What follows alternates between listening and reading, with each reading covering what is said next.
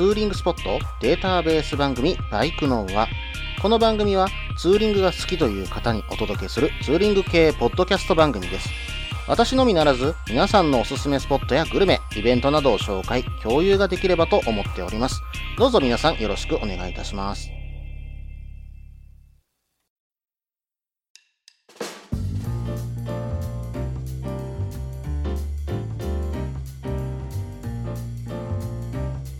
皆さんごきげんよう。さあ始まりました。バイクのは第140回ですね。お相手は忍者650に乗るタククロです。どうぞよろしくお願いいたします。今日はね、ちょっと喉の調子が本調子じゃないんで、ちょっとお聞き苦しいね、点があるかもしれませんけども、その点はね、お許しいただければと思います。さて、最近なんですけど、いろんな出来事あって何から話そうかなって思うところはあるんですが、まあ一番最新のところというと、免許更新に行ったことかな。うん、まあ実はですね、久しぶりに違反者講習受けてきましてね。はい。あの、ゴールド免許だったんですけど、ここ最近ね、何回かちょっとね、あの、いろいろ違反しちゃいまして、違反者講習を久しぶりに受けるっていうか、20代以来かな、受けるのは。はい。あの久しぶりにね、受けさせていただきました。バイクではね、一度も捕まってないんだけども、うん、車でね、ちょっとやらかしちゃったんですよね。まあ、警備なね、うん、まあ、ものがちょっと溜まってしまって、えー違反者講習となってしまったんですけども、まあ、2時間たっぷり、うん、あの、講習受けてきましたよ。で、またね、えー、3年後の更新となってしまうのかな。うん、5年更新にはなりませんからね。えー、まあ、またね、安全運転で気をつけて運転しなければならないなと、まあ、再認識したところではあります。ただね、一個、あの、私、自動車のね、大型免許持ってるんですけど、新視力、これがね、本当に受かったことが、一発で受かったことがないんですよね。あ、新視力検査っていうのはね、大型の自動車免許を持ってる方はね、あの、やらないといけない検査なんですけど、これに関してね、本当にあの、まあ、普通の運転免許の時は視力検査あるじゃないですか。あの機械で新視力検査って言ってね、あの、棒が3本立ってるやつで真ん中の棒がこう前後に動くんですよ。で、その棒が、えーちょうど一直線上になるように、えー立ったところでボタンを押してくださいって言うんですけど、全然わからないんですよ。本当にその機械の中じゃ全然わからないんですよ。私は本当にね、あれで一発で受かったことは一回もないです。うん、で、そして受からなかったらどうなるかっていうと、その後別の場所に移動して、えー物理的にね、あの、動かすその装置が、まあ、あるんですね。装置というか、まあ、簡単になんか木で作ったようなやつで、えー再度検査はされるんですけども、まあ、そこに行ってやるとすぐに受かるんですよね。うん。で、その時のね、言われ方もちょっと嫌でね、あの、言い方がね、向こうの検査員の方が、うん、これじゃ受からないね。うん、裏行こうかって言われたりするんですよ。この言い方もね、微妙にね、な、なんだろう、こう、いやらしい感じの言い方で言われるんでね。そしてね、次に写真を撮るとこに向かうときに、本当はね、あのー視力検査の時にね、あの、一緒に受かってもらわないと困るんですよねっていうふうに嫌味も言われるっていうね。うん、まあ、でもあの検査の機械本当わかりにくいですよ。物理的に動く方がよっぽどわかりやすいですもん。これでもね、アプリでね、あの、あるんですよ。新視力検査を、まあ、練習するアプリっていうのがあって、iPhone でね、ずっと練習してたんですよ。アプリでなんとかね、合格できるように練習してたんですけど、それを何度も何度も練習して、一旦にもかかわらず、やっぱり全然わからなかったんですよね。うん、まあ、このアプリじゃあんまり見ないなと思って見てたんですけどね。まあ、新視力検査がどういうものかっていうものはね、あの iPhone のアプリとかでね、あの、検索して新視力って検索したら出てくるんで、一回ちょっと見てください。まあ、やってみればわかりますよ。結構難しいですから、アプリでも。うん。でもこの検査本当に必要なのかなって思うところはあるんですけどね。もうちょっとやり方が違う方が分かりやすいような気がするんだけどなぁなんていうふうに思うところはあります。まあ受からないからこうブツブツブツブツと文句言ってるだけなんですけどもね。ということでね、新視力検査のお話でした。さて、それではバイクのお話に戻しましょうか。ということでコーナーに行ってみようと思います。Twitter アンケートのコーナー。このコーナーはツイッターで、私のね、ツイッターで、えーアンケートを取らせていただいて、その結果、それプラス、それに対するリプライをね、紹介していくといったようなコーナーです。今回のお題はというと、あなたはトップケース派？シートバック派？どちらを選んだかそのリプライもお願いします。ということで、トップケース派かシートバック派、もしくはその他っていうことでね、アンケートを取らせていただきました。その結果ですね、907票もね、あの皆さんに、え入れていただきました。ありがとうございます。それではね、えー、結果発表なんですけども、トップケース派の方が29.9%、シートバック派の方が50.1%、そしてその他派の方が20.1%という結果になりました。うん。まあ、今回の結果を踏まえてみると、シートバック派がね、半分を占めるといった形になりました。私ね、意外とトップケース派が少ないなっていうふうに思ってるんですよね。シートバック派がこんなに多いんだっていうふうには少々思っております。またその他ってなんだっていうのもね、少しね、あの、気にかけてたんで、そのその他っていうところもリプライのね、あの内容で、えー、書かれてた方がいらっしゃったので、えー、その点もね、紹介していこうと思いますが、今回ね、リプライの数がかなり多くて、えー、全部を紹介することはできないかと思います。大変申し訳ございませんけども、その中からね、ピックアップして紹介させていただこうと思います。まずは、梅田康さんからいただきました。トップケースを付けているツアラーとボディバッグで走るレプリカやネイキッドと使い分けています。ああ、この技はね、羨ましいですよね。まあ、バイクを複数台持っている方が、やっぱりね、こういうやり方できますよね。羨ましいと思いますよ。私はね、忍者650にはトップケースつけてますけど、つけるまで相当悩みましたけどもね。あのヘリテージには、まあ、あれはつけられないからつけてないだけなんですよね。なんとも言えないですけども、ただ、もしね、うん、スポーツ系 SS 買ったら、多分つけないと思いますね。うん、スポーツ系につけるのはちょっとな、なんとなくデザイン的に嫌だなと思うところはあります。はい。えー、それではですね、次、ヨッピーさんからいただきました。シートバッグをトップケース派です。ということで、シートバッグを多分つけっぱなしにしてるんですかね。えー、おそらく見た限りは、フィールドシートバッグをつけっぱなしにしてるのかな？ミニシートバッグかなっていうような感じですけどもね、タナックスさんのね、えー、それをつけているという派というところです。はい、えー、それでは次紹介させていただきます。バイク小僧さん、えー、シートバッグ派です。固定用のステーやキャリアが不要になるので、パーツ代がかからないことと、バイクの軽量化にもなるので、バッグを取り外せば何も残らないので、スッキリするというところも気に入っています。ということで、確かにね、キャリアとかね、ステーって結構お金かかるんですよね。私もキャリアは結構行きましたね。まあ、中古で買って6000円、プラスボルトで6000円？うん、まあ、固定用のステーとかみたいなもんですけども、その辺かかってきますもんね。それにプラスしてトップケースですからね。いいお値段しますから、まあそこはシートバッグだけで済んでしまうというところは、やっぱりね、えー、コスパもいいのかなと思います。はい、えー、それでは次行きます。ガネサさんからいただきました。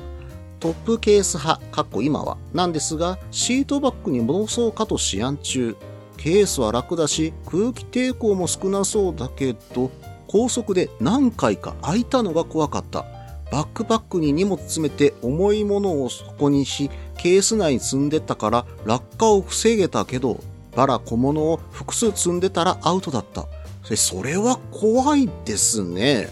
ええー、開く、トップケースが開くなんていうことあり得るんですね。まあ、でも、これはちょっと、うん、あの、トップケースのものによるかもしれないですけどもね。まあ、そのあたりはちょっとなんとも、うん、言い難いところではあるかと思います。はい、それでは次に行きますね。春 403cc さんからいただきました。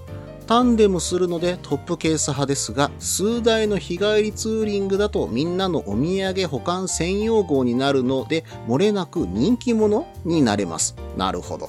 確かにね、トップケースがあるから入れてよっていう風になっちゃうんですよね。うん。で、何でも何でも詰め込んじゃうもんだからね、えー、変な匂いとかしてきたりしそうですよね。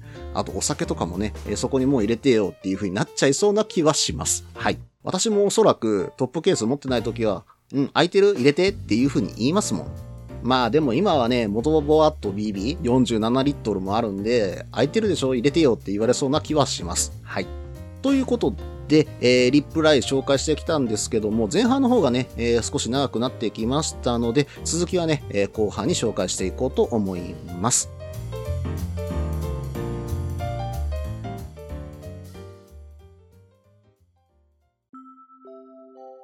みんなでお話しできる行きつけのライダーズカフェ、ネットに作りませんか？バイク系雑談番組、アットみずき。この番組は、プレゼンターの私、みずきがお話しするだけでなく、リスナーの皆さんにもコメントで参加していただき、バイクに関するお話をしていく、インタラクティブ型バイク系雑談番組です。近況やお題から始まった話が、どんな話につながるのかは、参加する皆さん次第。アットみずきは毎週木曜日21時からツイキャスにて放送中。番組の詳細や過去放送の情報は、ひらがなでアットみずきと入力してウェブで検索。皆さんとお話しできるのを楽しみにお待ちしています。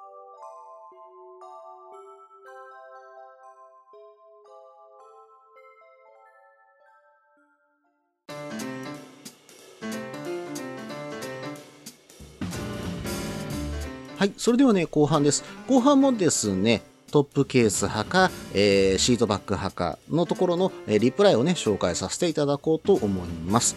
次はですね、テールさんからいただきました。ヘルメットを安全に入れておけるためトップケース派。シートバックだと乗り降り時に足が引っかかって立ちこけ仕掛けたってのもありますね。ということで、うん、確かにそうなんですよ。ヘルメットをね、安全に入れておけるんですよ。あの、ヘルメットホルダーとかって結局使ってたとしても、あの、ハサミかなんかで除菌って切られちゃったら、もうそのままヘルメット持ってかれちゃうわけじゃないですか。まあ、そういうの考えるんだったら、やっぱりトップケースの中にポンと掘り込んどく方が安全ですよね。それと最近のヘルメットね、皆さんインカムだとか、アクションカムつけたりしてません？そういうのとかもね、結構なお値段ですからね。私もトップケースつけてない時はその2つは外して、えー、ヘルメットホルダーにかけて、えー、そして、えーと、どこかねあの遊びに行く場所とかに行ってたっていうような感じでした。それをねポケットに入れてるのもねまあちょっと邪魔になったりするわけですよ。それもまた嫌ですからね。トップケース持ってればそれごとポンと掘り込んでおけばあとは鍵でロックできますからね。バイクごとね盗まれない限りは大丈夫だと思います。はい。では次紹介していきますね。Y さんからいただきました。ジビボックスちゃんということでトップケースに1票入れていただいてます。で、えー、これね、写真もらってるんですけど、トップケースにステッカーをね、いっぱい貼ってるんですよ。これがね、トップケースの一つの楽しみでもあると思うんですよね。まあ、ぜひね、皆さんトップケースつけていたら、うちの番組ステッカー貼ってください。よろしくお願いします。バイカーズイントラストでのね、ステッカーの販売まだまだ継続しておりますし、私捕まえてもらえればね、あの、いつでも販売しますので、えー、ぜひね、よろしくお願いします。1枚300円で販売させていただいてますので、何卒何卒よろしくお願いいたします。はい、それではね、えー、次紹介していきますね。青さんからいただきました。基本はトップケース。キャンプの時はプラスシートバッグ。鍵一つで動き回れるのが楽すぎて。ということで、まあ、基本トップケースになるっていうのはちょっとわかる気はしますね。うん、やっぱね、つけてるだけで楽ですもん。さっき言った通り、そのヘルメットポンと入れとくも楽だし、何かね、あの、お土産買ってもポンと入れとけばいい。でキャンプの時はそれにプラスしてシートバッグつければ、もうそれだけで荷物満載できるわけですよ。それでも足らなければサドルバッグ、もしくはサイドバッグみたいなね、えものをつけてあげればもう荷物満載にできますからね。もうそれこそフル装備ですよね。うん、まあこれはね、やっぱり楽っていうところを求めるんだったらトップケースなのかなとは思います。はい、それでは次行きます。黒猫913です。えー、サイドバックタンクバック派です。見た目が何よりのバイクなのでシルエットを崩さない感じで。ということで、乗ってるバイクがね、スバルトピレンの401なんですよ。これはね、確かにトップケースつけるとデザインめちゃめちゃ崩れる気はしますね。スバルトピレンだったらどうかな？私もつけないかなとは思います。あのかっこよさはやっぱり崩したくないですよね。うん、なんでまあこれは、うん、その他派の方ですよね。うん、これはスバルトピレンがかっこいい。はい。それでは、えー、平賀由紀子さんからいただきました。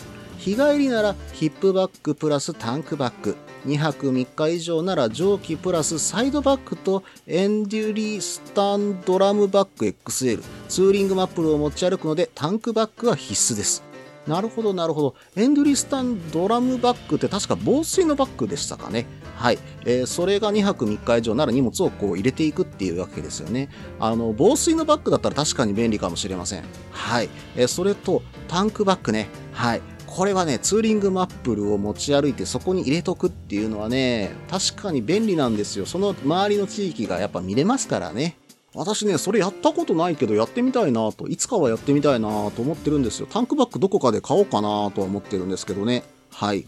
まあ、これもどちらかというと、その他派の意見かな。はい。えー、それでは次、紹介していきますね。ケースさんからいただきました。防犯性、防水性を重視してフルパニア派です。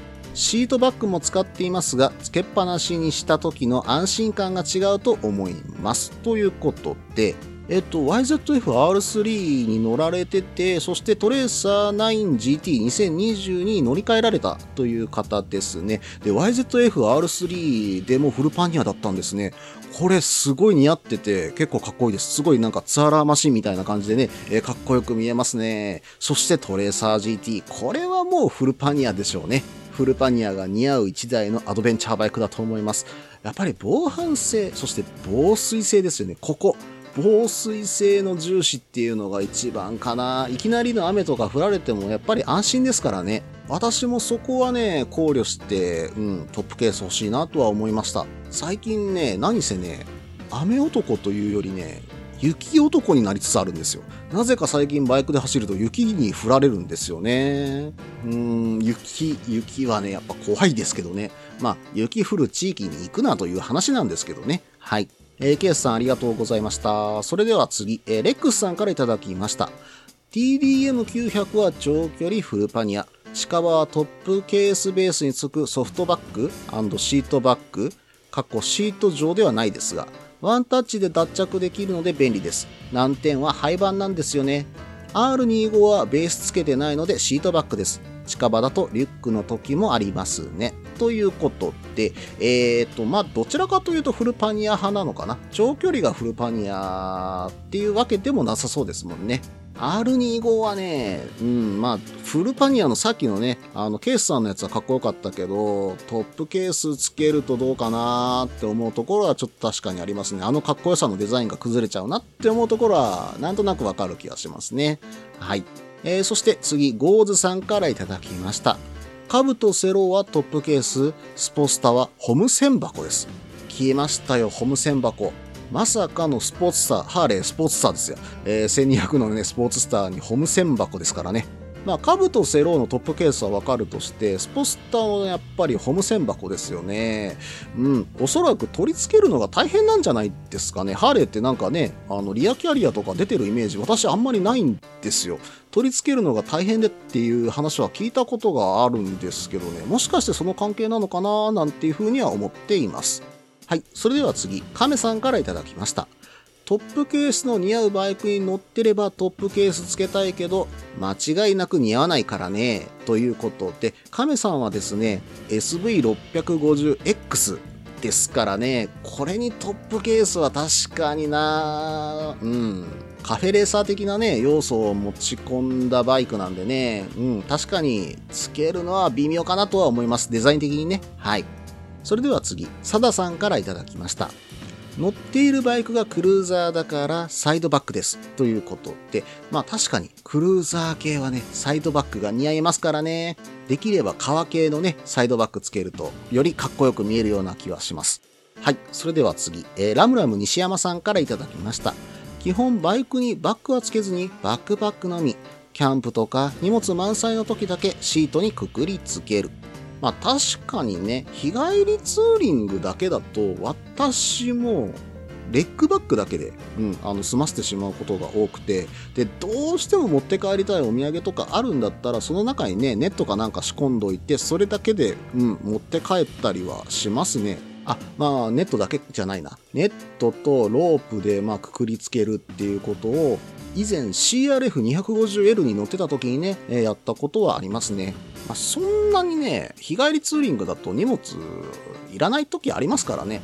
うん、まあ、ただオバマとかね、いい、まあ、観光地行ったりすると、美味しそうなお酒とかがあると買っちゃいたいけど買えないっていう時があったりもした思い出があるんでね。まあ、なんとも言えないところではあります。はい。それでは次、まこまこさんからいただきました。トップケースが似合うバイクに乗っていないので、シートバック派です。うん、まこまこさんは SR にお乗られなんですよね。SR にトップケースか。確かに、うん、思いつかないですね。ない方が私もいいと思います。はい。そして次、えー、ケンジ松岡さんからいただきました。本当はトップケースをつけたいけれど、設置が面倒なのでシートバッグを使っています。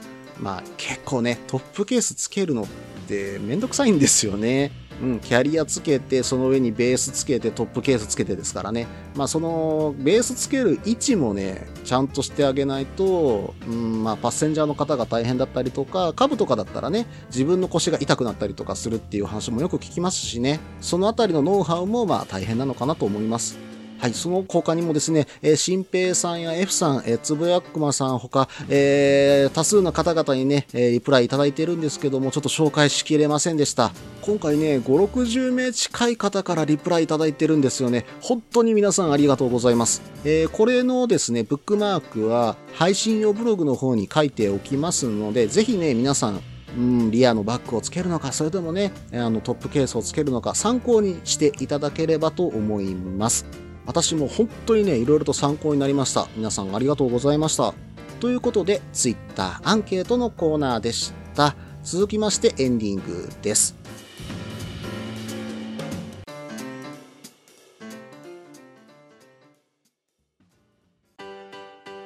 落ち着いて聞いてください。あなた EBR 症候群です。だって、だってお前ハヤボルトじゃんって。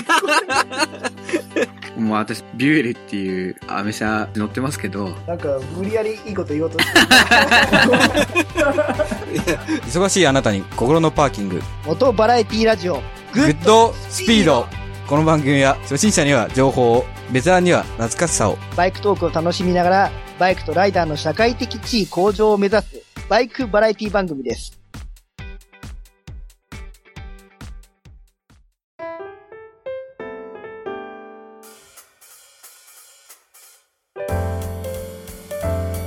それではね、エンディングです。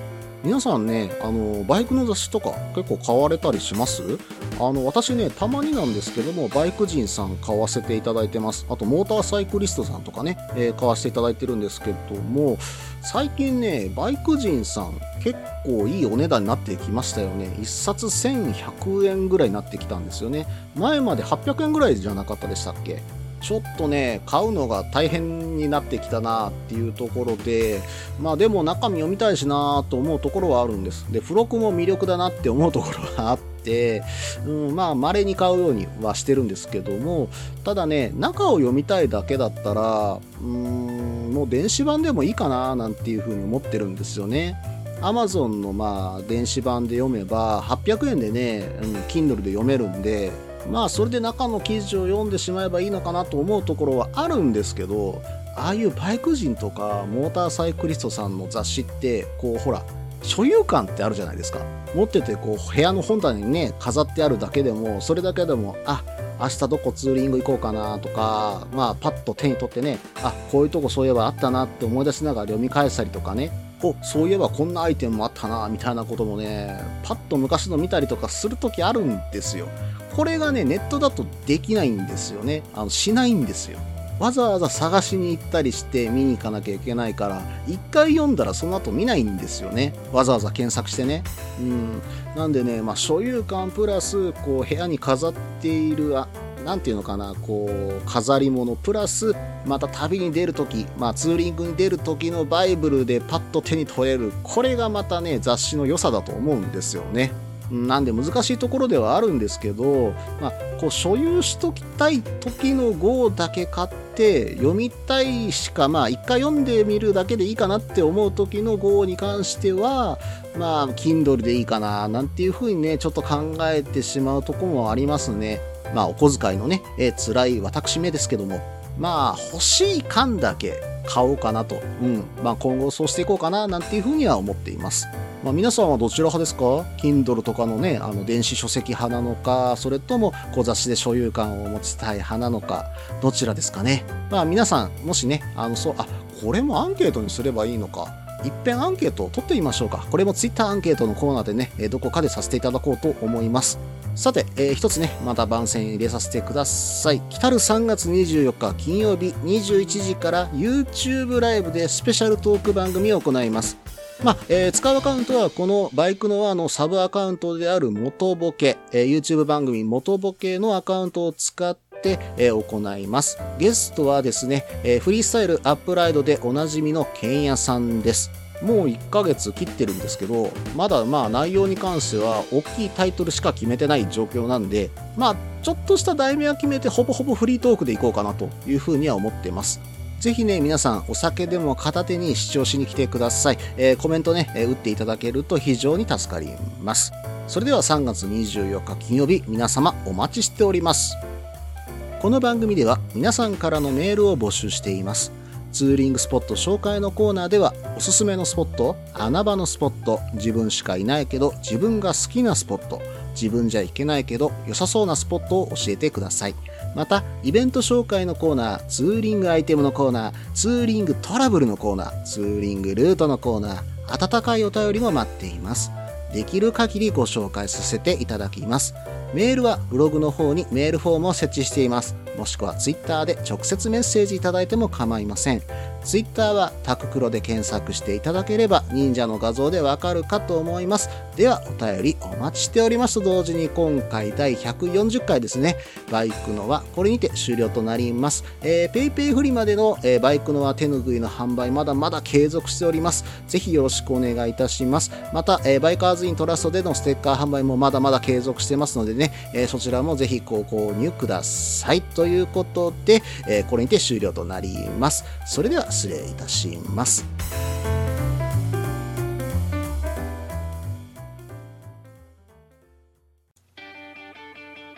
フリースタイル元バイクネットラジオこの番組はバイクの新時代を担うすべての人たちにバイクをもっと気軽にもっと身近に感じてもらい人との出会いや触れ合いをテーマにさまざまな角度からその魅力を語り合うクロストーク番組です